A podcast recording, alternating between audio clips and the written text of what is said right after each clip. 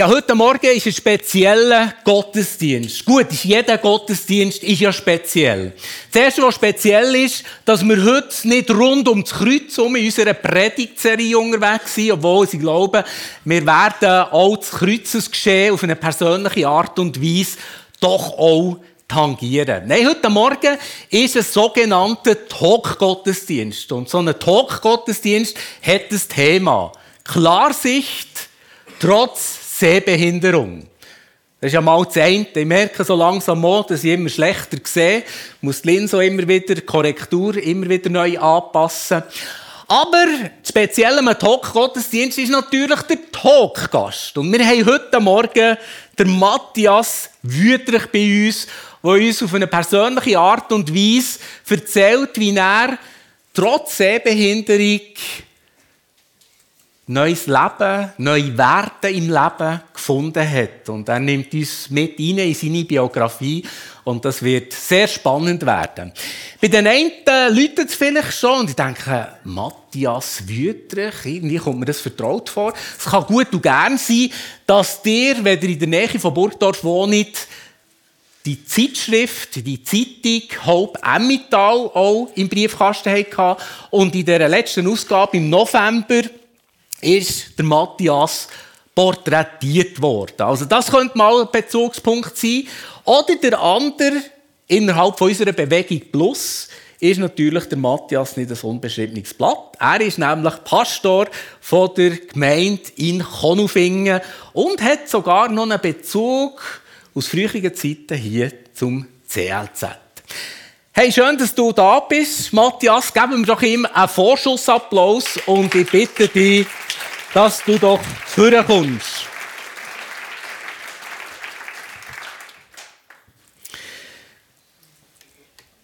Ja, Matthias, ich wollte dich kurz noch ein vorstellen. Du bist jetzt mittlerweile auch 50 Jahre jung geworden.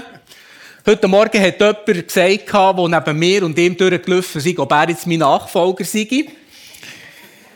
Ähm, nehmen wir uns nicht Angst haben, wir sind jetzt beide noch da. Also heute also, ich dann auch noch weiter. Also, du bist 50 Jahre jung, du wohnst in Schüppach, im oberen Emmental, bist verheiratet mit Katharina, hast zwei Teenagerkinder, also schon halbe Erwachsene, kann man sagen, eine Tochter und einen Sohn. Du bist gelehrter Pöstler, eben, wie ich gesagt habe, Pastor in der Bewegung Plus Konufingen und freischaffender Coach und seit neuesten Dingen ist er auch Mentor im Professional, was uns natürlich sehr freut. Ich habe es erwähnt, Matthias, das heutige Thema ist Klarsicht trotz Sehbehinderung, respektive du neue Werte im Leben gefunden hast. Also es geht um Werte im Leben, letztlich geht es ja um lebenswertes Leben. Darauf werden wir dann im Verlauf unseres Gesprächs noch genauer eingehen. Der Grund für das Thema und dass das Thema jetzt heute eben auch gewählt ist worden, ist deine Einschränkung. Und um Himmels Gottes Willen, sag doch mir als Unwissende, was das ist. Zapfendystrophie. Genau, das ist ein äh, schwieriges Wort, wenn man es so hört. Zapfendystrophie, das ist äh, in beiden Augen, im Zentrum vom Auge, tut sich meine Sehschärfe sukzessiv zurückbilden. Also, ich kann die Sachen nicht mehr scharf erkennen. Das heisst, ich kann immer noch alles sehen, aber ich sehe alles unscharf. Genau. Und im Zentrum vom Auge gibt es Stäbli und Zäpfli. Die Stäbli sind zuständig für die Wahrnehmung von Hell und Dunkelheit und eben die Zäpfli sind zuständig für die Sachen zu fokussieren und dann eben scharf zu sehen. Genau. Du bist im Emmental aufgewachsen. Erzähl uns doch ein bisschen etwas aus deiner Biografie, aus deiner Kindheit. Ja, ich bin als ältester Sohn von zwei Schwestern auf die Welt gekommen, auf einem kleinen Bauernhof, ähm, eben wirklich im Emmental, das hinterst schon fast, im, in Schüppach. Und ich habe eine sehr coole Kindheit erleben Natürlich so auf einem Bauernhof aufzuwachsen, ist so cool mit dir und ja, man hat viel lernen, indem man einfach voll integriert war, Arbeitsablauf vom, vom Leben so. Und das habe ich sehr, sehr schöne Erinnerungen. Du bist ja schon seit jeher ein aktiver Mensch gesehen und das ist ja schon in deiner Jugendzeit wirklich zum Ausdruck gekommen. Ja, genau. Ich bin wirklich, äh, als ich aus der Schule kam, habe ich äh, einfach das Leben entdecken und ähm, bin schon am Donnerstagabend ausgegangen, dann hat für mich schon das Wochenende angefangen, bin sehr viel unterwegs gewesen, sehr viele Beziehungen gepflegt. Alles, was irgendwie mit Sport hat zusammengehangen, hat man mich können gewinnen dazu. Ich bin so äh, zweimal in der Woche bin ich Squash spielen. Ähm, bin als Snowboard- und Skilehrer unterwegs gewesen, wo mein Arbeitsgeber sogar mit Möglichkeiten gegeben dass ich es aber machen konnte. Und ähm, ich kann mich noch gut erinnern, dass mal jemand mir angerufen hat und gesagt hat, hey, nächstes Wochenende River Rafting in Lutherbrunnen, bist du dabei? Ja, klar bin ich dabei. Alles, was irgendwie mit dem Abenteuer hat zusammengehangen, bin ich einfach dabei gewesen. Und ich habe es geliebt. Wirklich geliebt, so richtig so rauszulassen. Und wer das Emmental kennt, weiss ja, dass unmittelbar neben Schöpbach wäre ja noch das Rebloch, oder? Das wäre natürlich die Ja, genau. Äh, dort sind wir auch ein paar, durch, paar Mal durch. Ehrlich? Ja. Okay, ja. nicht bleiben stecken? Wie... Nicht bleiben stecken, Gut. nein. Ja, sonst wärst du ja jetzt nicht da. Genau. Ja, nachher das Millennium, das Jahr 2000 ist für dich ganz ein wichtiges Jahr gewesen. Dann bist du, da könnt ihr dann selber zusammenrechnen, 26 gewesen. Und dann hast du deine zukünftige Frau lernen kennen. Und da haben sich für dich, ja, wie könnte es so anders sein, neue Zukunftsperspektiven aufgetan.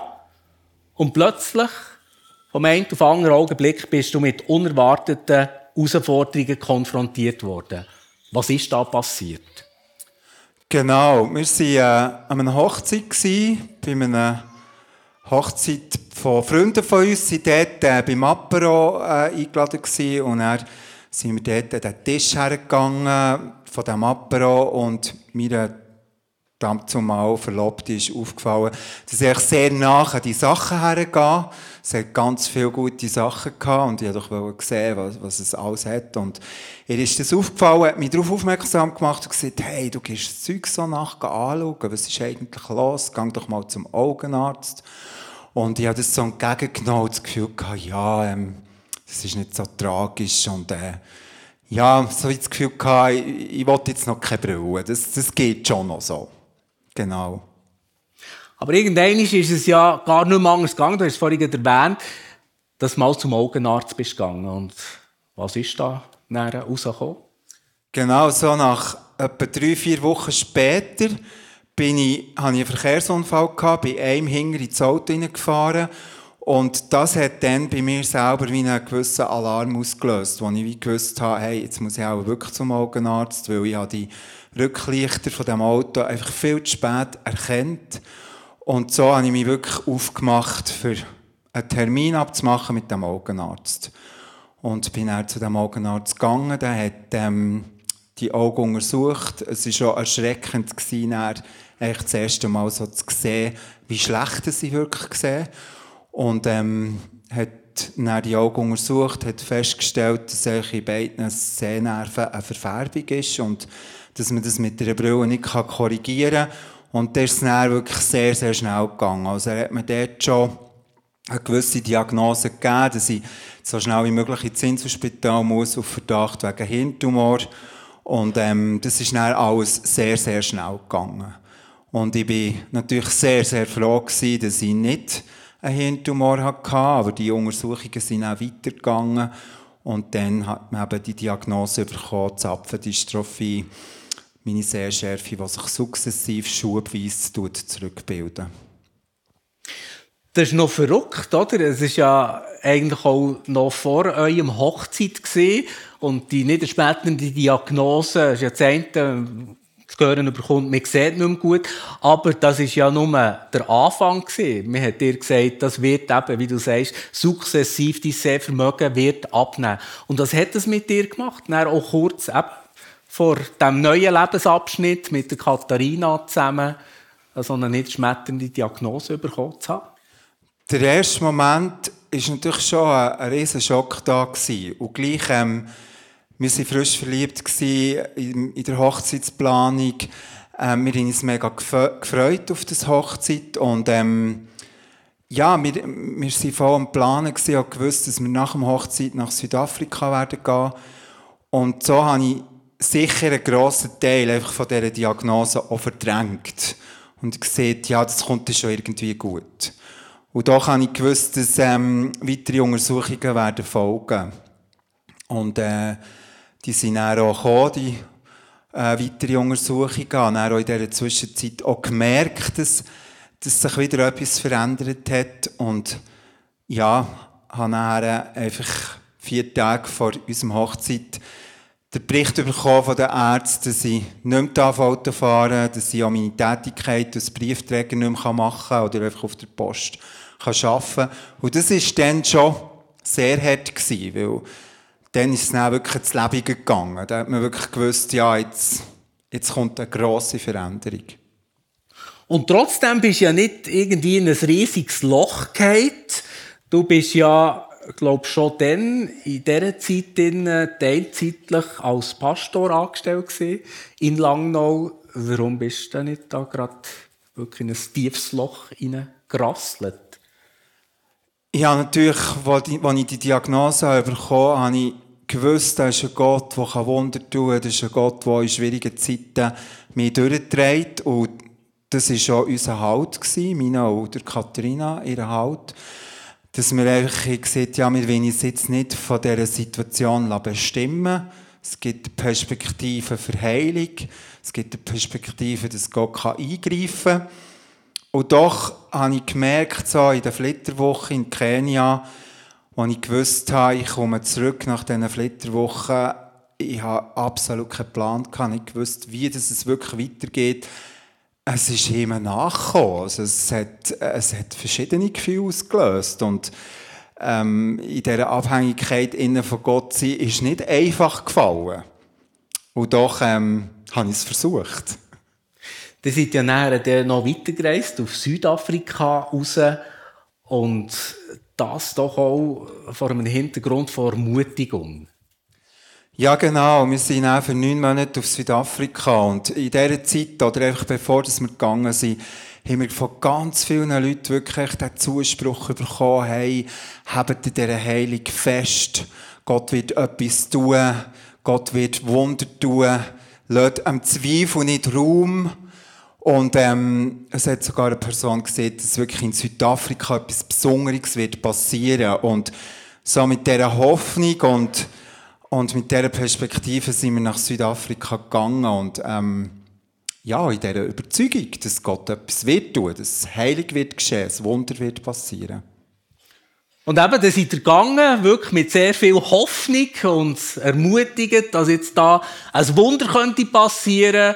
Und dann ist ja das so nicht passiert. Erzähl uns mal ein bisschen von dem. Genau, ähm, in dieser Zwischenzeit, wo eben die Ermutigungen sich kamen und dann nach Südafrika zu gehen, ist bei mir vor allem sehr stark halt das, der Gedanke da gewesen, ähm, ich muss Gott beweisen, dass er mich heilen kann. Und ähm, ich habe alles daran gesetzt, dass, äh, dass, dass ich wie Gott kann sagen hey, ich beweise dir, dass du mich heilen kannst. Also, das hat angefangen mit, mit äh, sehr viel Proklamieren über mein Leben, die Heilung proklamieren. Das ist weitergegangen mit Gebet und Fasten. Und ähm, wie, wie mehr dass ich in das hineingegangen wie mehr dass ich das Gott habe beweisen wie grösser ist der Druck geworden. Und vor allem ein enormer Stress so. Ähm, weil nichts passiert ist. Es ist nicht sichtbar geworden von dem, was ich mir eigentlich gewünscht habe. Und das, das ist dann ziemlich stark geworden in meinem Leben. Also wirklich einfach ein Stress und ein Druck. Also hat der Druck mit dir vor allem zu tun gehabt, oder ist das zum Teil auch äußerer Druck gewesen? Also ich denke, es war eine Mischung von, ähm, von außen sowie mir innerlich, wo ich mir den Druck gemacht habe. Also ich denke, ähm, die Ermutigung von vielen Leuten war so gross und wo auch mit mir geglaubt haben, dass es Wunder passiert. Dass ich natürlich mir selber wie gesagt ja, ich, ich, ich will dem nicht im Weg stehen. Ich muss alles dran setzen, oder? Und irgendwann ist ja diesem Druck nicht mehr standhaben Und dann bist du wirklich dir quasi zusammengebrochen. Ja, genau. Ähm, so wie mehr das natürlich zum Ende ist von dieser Zeit in Südafrika, wie grösser ist dann der Druck geworden.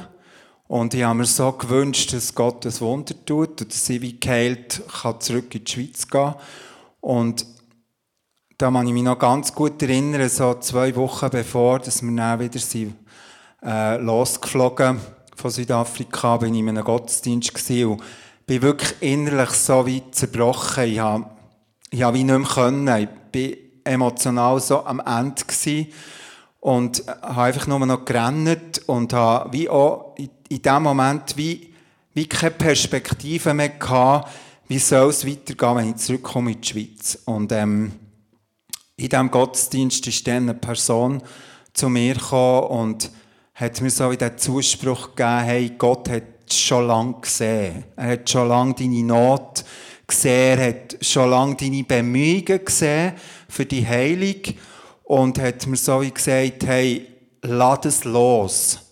Lass den Druck los, lass den Stress los. Gott wird mit dir kommen. In die, in die Situation hinein, in die Zukunft hinein.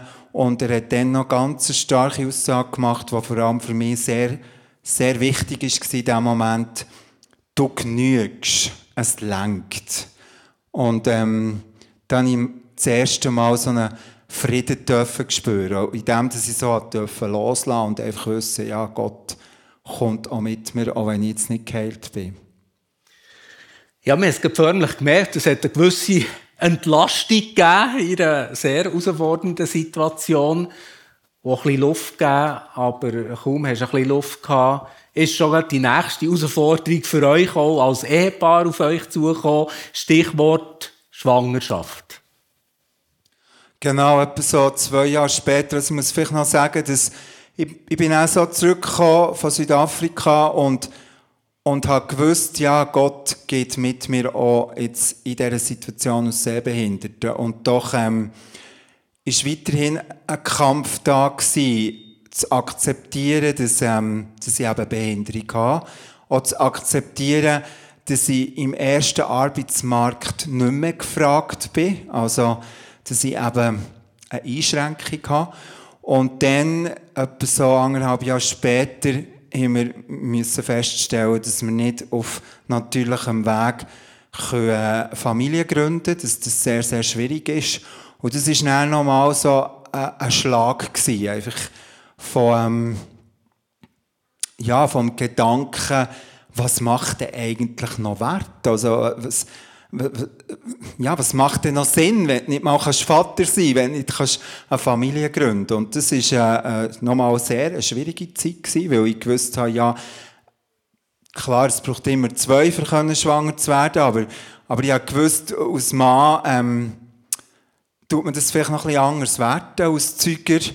Und ja, es hat an meinem Wert gekratzt irgendwo. Und ähm, da haben ich und meine Frau wir müssen einen Weg zusammen gehen und das war ein schmerzhafter Weg. Und, und doch, wenn ich jetzt zurückschaue, ähm, ist das ein Prozess vom Warum zum Wozu. Also, wir haben plötzlich die Frage, warum können verlassen. Und das war für uns so ein Aha-Erlebnis. Und, und dann zu dem Wozu kommen. Und wir haben jetzt zwei Kinder aus Äthiopien adoptiert, die wo wir eine Zukunft geben können, die wertlos war in, in diesem Land, in diesen Umständen, wo sie, wo sie sind reingeboren Und dort haben wir wieder Sinn gefunden und es ist eben zu einem Wozu geworden. Und das ist sehr, sehr wertvoll, einfach das, so diesen Prozess dürfen jetzt im Nachhinein zu sehen, auch es schmerzhaft war.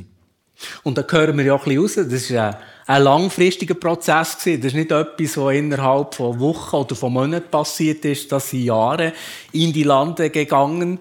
Und ähm, wie ist so die Gesamtentwicklung jetzt so von dieser Sehbehinderung weitergegangen? Wie ist der Stand heute? Also heute ist es so, dass ich ab zwei Meter eine Person nicht mehr erkennen kann. Also ich sehe einfach einen, äh, einen Schatten Grundriss von dieser Person, aber ich könnte nicht mehr sagen, wer das jetzt ist. Und ähm, dementsprechend äh, ja, ist mir einfach ein gewisses Hindernis ausgesetzt. Und doch bin ich sehr, sehr dankbar für all das, was ich noch kann. Also ich habe sehr, sehr gute Betreuung von Beratungsstellen für Sehbehinderte im Kanton Bern, wo, wo ich äh, äh, Sachbearbeiter als Sozialarbeiter habe, der mich begleitet, wo, wo mich unterstützt. Ich habe da meinen mein Signalstock, den ich vor allem brauche, wenn ich an den öffentlichen Orten unterwegs bin, muss mich immer noch ein bisschen anfreunden mit ihm. Ähm, weil es ist halt wirklich ein klares Zeichen, dass ich, dass, dass ich signalisiere, dass ich eine Behinderung habe. Aber sonst habe ich ganz, ganz viele gute Möglichkeiten. Und die heutige Technik hilft natürlich auch. Also mein Handy kann mit mir reden, ich kann Sprachnachrichten verschicken. Das ist alles ein riesen, riesen Vorteil als sehr behinderte Person. Ja, wir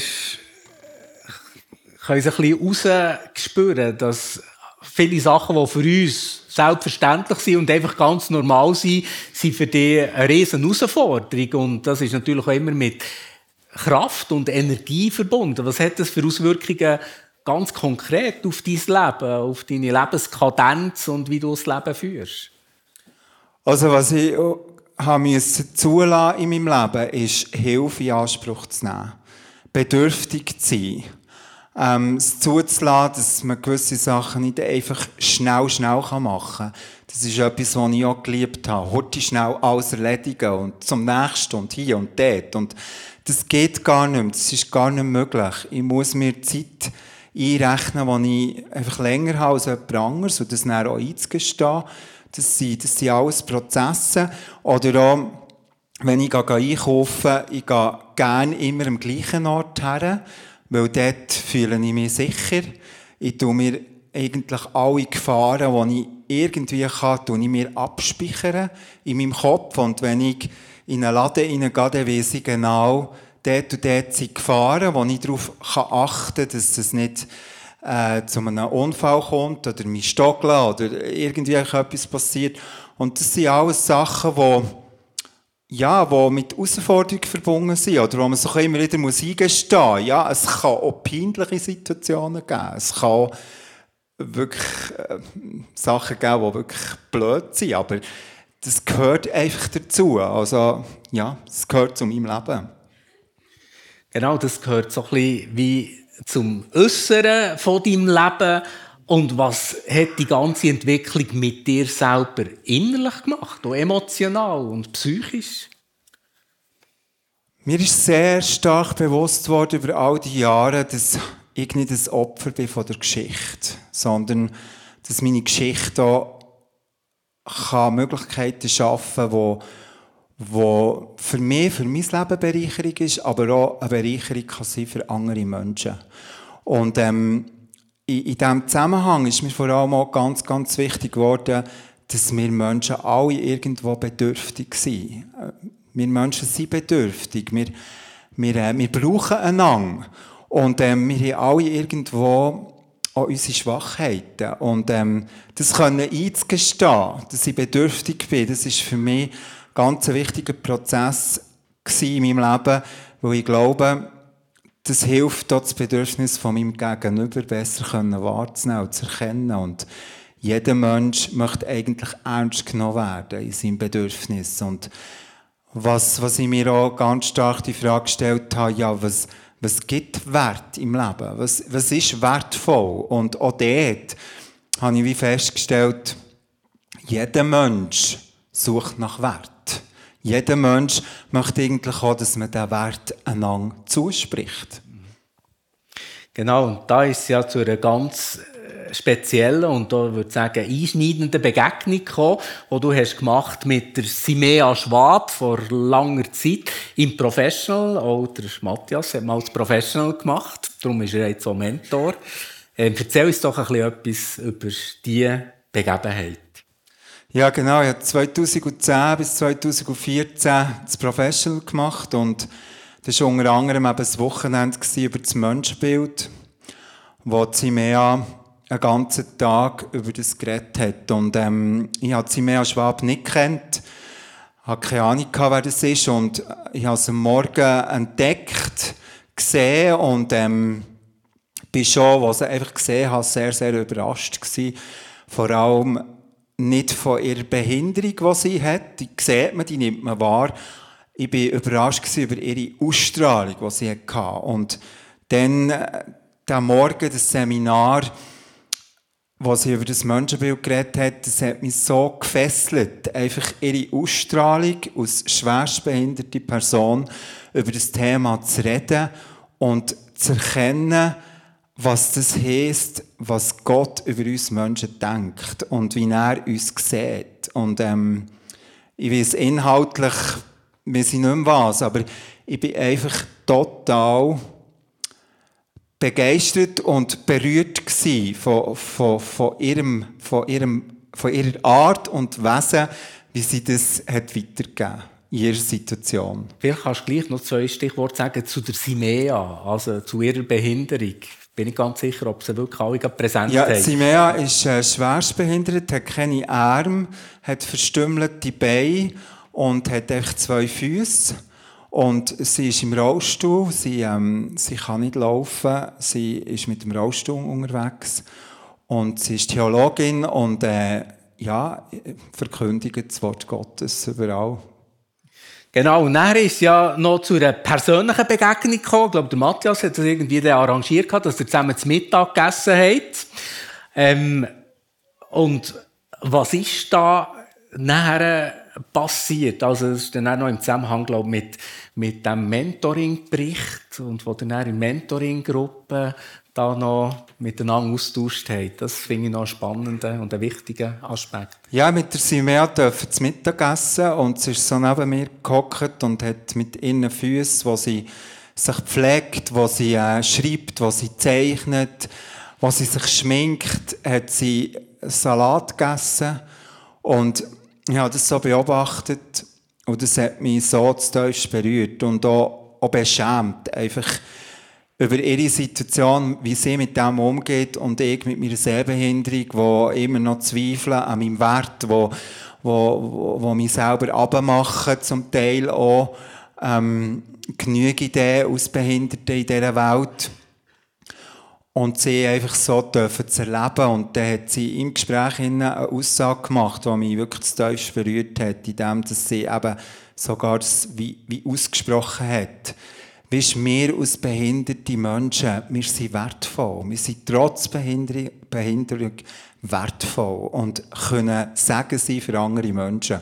Und das habe ich in diesem Zusammenhang noch nie gesehen für mich und auch noch nie wirklich so gehört, weil ich habe ja immer versucht zu glauben, dass Gott mich hält, dass ich wieder das kann sein kann, wo man eigentlich sein sollte. Und das, ist ganz stark gewesen. Und dann haben wir das für uns müssen reflektieren als Studenten und das nach einem Mentor einschicken. Und ich hatte das Vorrecht, gehabt, vier Jahre mit Matthias unterwegs zu sein. Und äh, ich habe das für mich reflektiert und habe in diesem Bericht dann für mich äh, einfach die Begebenheit nochmal aufgeschrieben und geschrieben, dass mein Leben lebenswert ist. Und das ist so für mich so wie das erste Mal, wo ich das so über mein Leben ausgesprochen habe und dann eben aufgeschrieben habe. Und am Freitag, beim nächsten Schulblock, war Mentoring und der Matthias hat das nachher auch ein bisschen zelebriert, wie er das kann.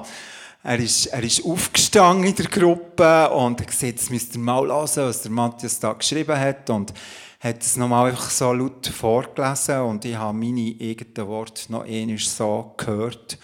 Und es war dann für mich wirklich so wie ein Durchbruch in meinem Leben. Dann ist wirklich nochmal heilig geschehen.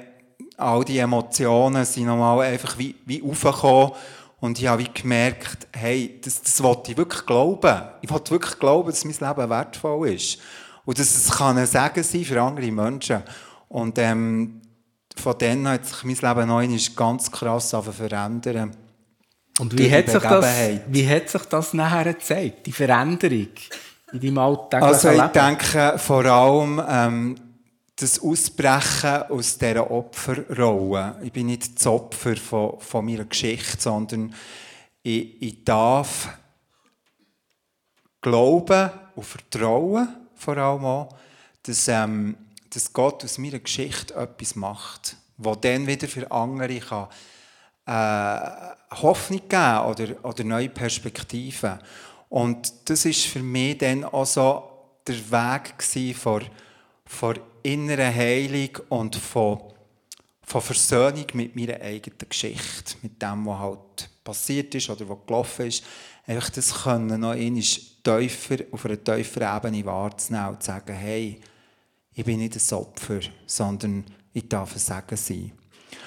Und so ist mir auch bewusst geworden, dass das Thema Heilung, als ich mich ganz stark damit auseinandergesetzt habe, hat auch plötzlich ganz andere Facetten bekommen, weil Heilung kann sich so nur auf eine Richtung ausrichten, nämlich, man will einfach ein Wunder sehen. Und ich habe plötzlich gemerkt, körperliche Heilung zu erleben, ist etwas Wunderbares und, und äh, etwas, es ist ein riesiges Geschenk. Und doch glaube ich, dass dass eben auch Heilung kann geschehen in unserer Seele, wenn das Zerbrochene, das Schwache, das Bedürftige ernst genommen wird, wahrgenommen wird, getragen wird, gehalten wird. Wenn das passiert in einer, in einer Gemeinschaft, dass das ähm, gerade so heilsam ist. Oder vielleicht sogar noch, noch heilsamer kann sein. Noch fast ein grosses Wunder kann, kann passieren in der Seele von einer Person, die wo, wo zerbrochen ist, wo bedürftig ist. Und dann sind wir eigentlich wieder dort, dass, dass eben das ja jeder braucht. Also jeder braucht so einen Ort, wo, wo er sein Bedürftigsein darf Ausdruck geben und, und äh, tragen wird und, und äh, ernst genommen wird. Absolut. Simea hat ja verschiedene Bücher geschrieben. Die letzte Ausgabe ist noch gar nicht so lange her, wo wir der Vernissage waren. Ein Buch trägt den Titel Ins Leid gepflanzt, ins Glück gewachsen. Und der Titel sagt dir etwas. Ja, der Titel, ähm, der hat mich dann auch über manches Jahr begleitet, begleitet mich noch jetzt. Ähm, Simea, äh, eine Frau, unbeschreiblich, was sie erlebt, mit einem Körper geboren, wo, wo wirklich ein Leid ist und doch dürfen zu sehen und zu erleben, durch ihre Ausstrahlung und auch durch das, was sie, was sie weitergibt, sich zu versöhnen mit einem Schöpfer, der was sie liebt, was sie trägt, was sie versorgt, wo immer wieder Hoffnung und Perspektive gibt. Das, das überwältigt mich und, und ich glaube einfach, dort ist schon eine riesige Kraft und ein riesiges Geheimnis, dass wenn wir von unseren eigenen Schwachheiten wegschauen auf den Gott im Wissen, er, er will uns genau dort brauchen. Er will uns genau äh, für, für andere Ermutigung sein und eine Hoffnung sein. Das finde ich, das verkörpert sie mir ja einfach mega, mega stark. Auf ihrer Homepage ist ja auch der Slogan ähm, ermutigend und begeistert leben. Und das kann man ganz gut von dir auch sagen. Was ist dein Herzensanliegen? Was willst du mit deinem Leben verkörpern? Also ich, ich bete jetzt schon seit längerer Zeit, dass mein Leben einfach ein Wegweiser darf sein, das Herz von Gott. Und, und ähm, gerade was, was die Sehbehinderung angeht, schafft immer wieder Möglichkeiten, mit Menschen ins Gespräch zu kommen. Und, ähm, es ist ja etwas, wo, wo man nicht immer gerne darüber redet, weil es ist, es ist ja verbunden mit, mit einem Schmerz oder manchmal auch mit einer Hilflosigkeit oder Unsicherheit. Und doch erlebe ich, dass Menschen eigentlich immer positiv reagieren. Sagen, hey, wow, das ich jetzt nicht gedacht, oder das sieht man dir gar nicht an. Und darum ist für mich wirklich ein Slogan extrem wichtig in meinem Leben. Und das ist, ich bin nicht ein Opfer von meiner Geschichte, sondern ich darf sagen sie für andere Menschen. Und, und ähm, es ist immer wieder Entscheidung, ist jetzt das Glas halb voll oder halb leer. Und ich habe so viele gute Möglichkeiten, wo Gott mich brauchen kann, gerade trotz dieser Behinderung. Und das ist eigentlich ein riesiges Geschenk.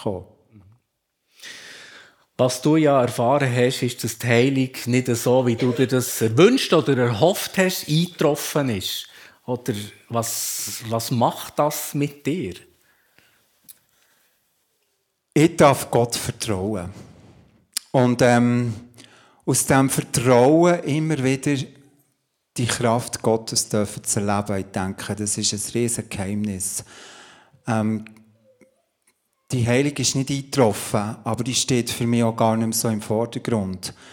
Im Vordergrund steht vielmehr die Beziehung, die ich zu dem Gott leben kann, die mir hilft im Alltag, die mich begleitet und mich unterstützt. Und ich muss nicht aus der Leistung heraus glauben, dass er dann das macht, was ich mir vorstelle oder was ich mir wünsche, sondern ich darf in dieser bedingungslosen Liebe und Vertrauen mit dem leben. Und das steht für mich vor allem die Beziehung ganz stark im Vordergrund. Wenn wir Beziehung leben mit anderen Menschen, kann das Vertrauen wachsen. Und wenn ich die Beziehung mit Gott pflege, eine echte, wahre Beziehung mit dem leben, dann wächst das Vertrauen zu ihm. Und dann spielt es gar nicht so eine Rolle, ähm, wie schwierig das Leben ist, sondern dann darf ich wissen, ja, Gott ist dann noch da und er wird das Beste daraus machen. Jetzt so rückblickend, was würdest du sagen, wie kann man so positiv oder hoffnungsvoll mit so einer Einschränkung umgehen und was hat dir persönlich geholfen und was möglicherweise weniger oder gar nicht? Also was mir sicher sehr, sehr hilft, ist auch all die Menschen um mich herum zu haben, die, die mich unterstützen, die für mich da sind, die die die Hilfsbereitschaft mir anbieten, ohne dass ich ein schlechtes Gewissen haben Einfach da wissen, ja, die meinen das wirklich ernst, die will mir wirklich einfach helfen. Und ähm, aber auch im Wissen, sie werden gleich auch in ihrer Form gesegnet, wenn sie mir helfen. Also nicht, nicht so zu sehen, dass ich jetzt zur Last werde, sondern wenn sie sich schon anbieten, mir zu helfen und mich zu unterstützen, darf ich auch Gott vertrauen, dass, dass es Segen darf sein. Und ähm, was, ich, was ich wirklich einfach auch möchte euch zusprechen ist, es gibt Situationen in unserem Leben, die schwierig sind. Aber wir haben die Möglichkeit, aus dieser Opferhaltung immer wieder rauszugehen.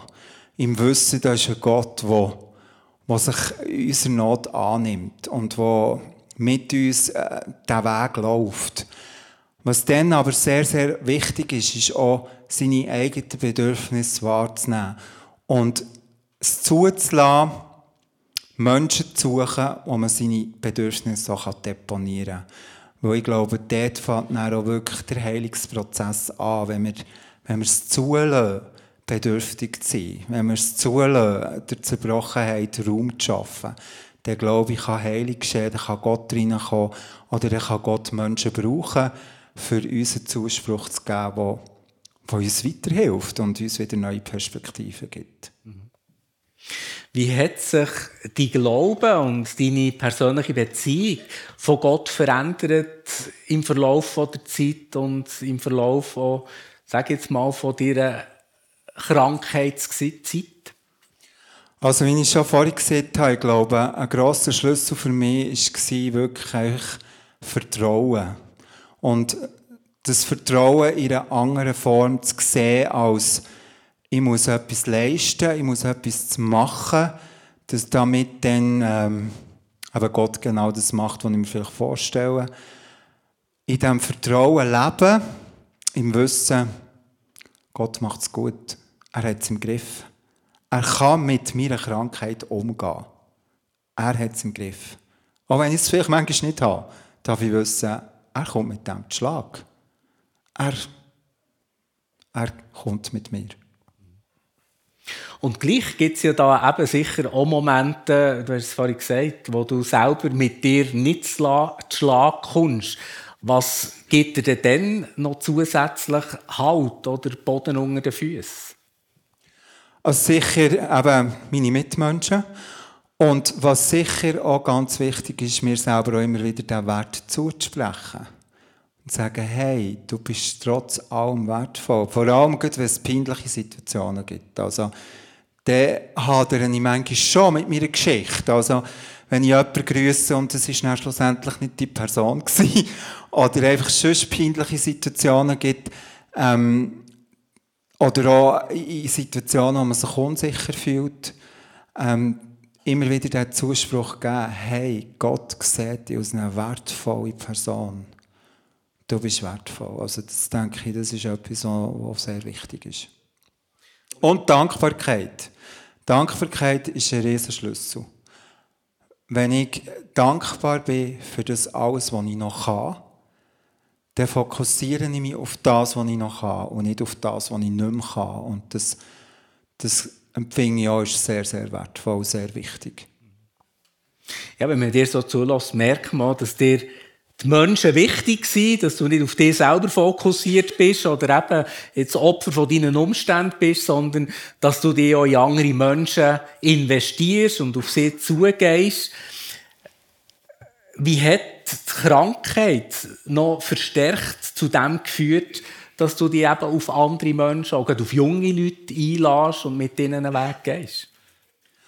Also ich finde, dass wir in einer Zeit leben, wo sehr viele junge Menschen nach Sinn und Wert suchen in ihrem Leben. Und, ähm, und ich habe einfach einen Wunsch und eine Sehnsucht, vor allem an der jungen Generation, einfach diesen Sinn immer wieder zuzusprechen und so auch darauf aufmerksam zu machen, dass, dass Gott allein der ist, wo, wo Sinn gibt, wo, wo Hoffnung gibt, wo Perspektive gibt. Und ähm, im Unterwegssein mit, mit, mit Menschen ähm, sieht man, dass, dass wir eben alle an Grenzen stoßen und, ähm, und dass Gott genau in, in dem Innen begegnen An unseren eigenen Grenzen kann er dann Türen öffnen, wo, wo wir einfach auch wieder dürfen staunen und einfach dürfen sehen, wie wunderbar das der Gott ist. Und ich wünsche mir, dass eben Gott mein Leben einfach ein Teil darf sein, unterwegs sein mit Menschen. Dass, dass, äh, dass, dass Menschen dürfen den Gott sehen und erkennen, der wirklich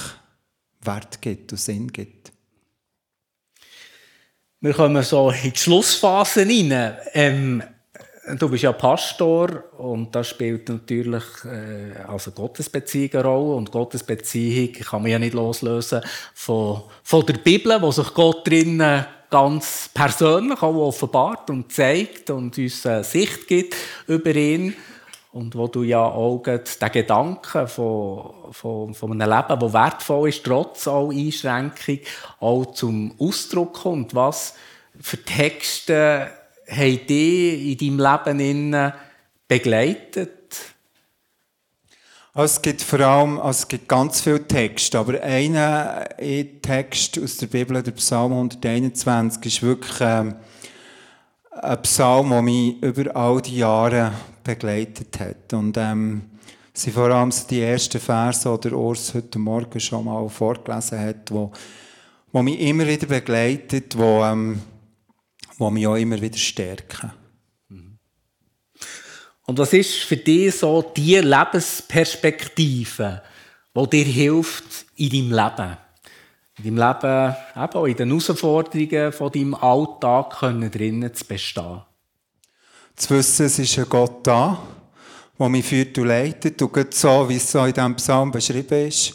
Er ist der Hüter von meinem Leben. Er schaut, dass ich nicht stolpere. Und das ist für mich bildhaft wirklich so, aus sehr behinderter Person wirklich äh, etwas, was mich begleitet. Ich kann mich wirklich stolpern. Im Wissen, ähm, Gott hat mich, er trägt mich. Er, er schläft nicht, er, er, er sieht mein Leben und das, das ist etwas vom Wertvollsten, einfach zu wissen, ähm, er, er führt und leitet. Hey, ganz herzlichen Dank, Matthias, also für deine Offenheit, wie du uns mit hineingenommen hast, schon eben in eine Herausforderung im Leben, die nicht einfach irgendein abgeschlossen ist, sondern wo immer auch wird Kraft und Energie fordern von dir und wie du einen Weg drinnen gefunden hast und ein wertvolles Leben führst. Und ich glaube, das hat auch für uns und macht auch etwas mit uns selber, wo, wo äh, Perspektiven gibt. Was hättest du vielleicht noch konkret für einen Zuspruch an uns alle, wo du uns mitgeben möchtest, Gerade vor dem Hintergrund von deinem eigenen Leben und Erleben. Psalm 37, Vers 5 ist ein weiterer Vers, der mich wirklich jeden Tag begleitet. Und dort steht, befiehl dem Herrn deine Wege und vertraue oder in anderen Übersetzungen hoffe auf ihn. Er wird es wohl machen oder er wird handeln. Und ich finde das so ein starkes Wort, wo Gott uns hier gibt, ein Zuspruch. Hey, du darfst dein Leben deinem Gott anvertrauen. Trotz Schwierigkeiten, trotz Herausforderungen dürfen wir ihm vertrauen und er wird handeln. Er wird das Beste daraus machen. Und das wünsche ich mir für dich, dass du immer wieder in dieser tiefen Beziehung mit Gott darfst entdecken, dass du ihm voll kannst vertrauen und dass er in deinem Leben immer wieder Hoffnung und Perspektive schenkt, die, die dich ermutigt und die dich trägt. Hey, ganz herzlichen Dank, Matthias, dass du heute hier bist und dass du uns Einblick hast in dein Leben. Du bist wirklich Ermutigung für uns alle und ich denke, das ist ein Applaus noch einmal wert. Merci vielmals.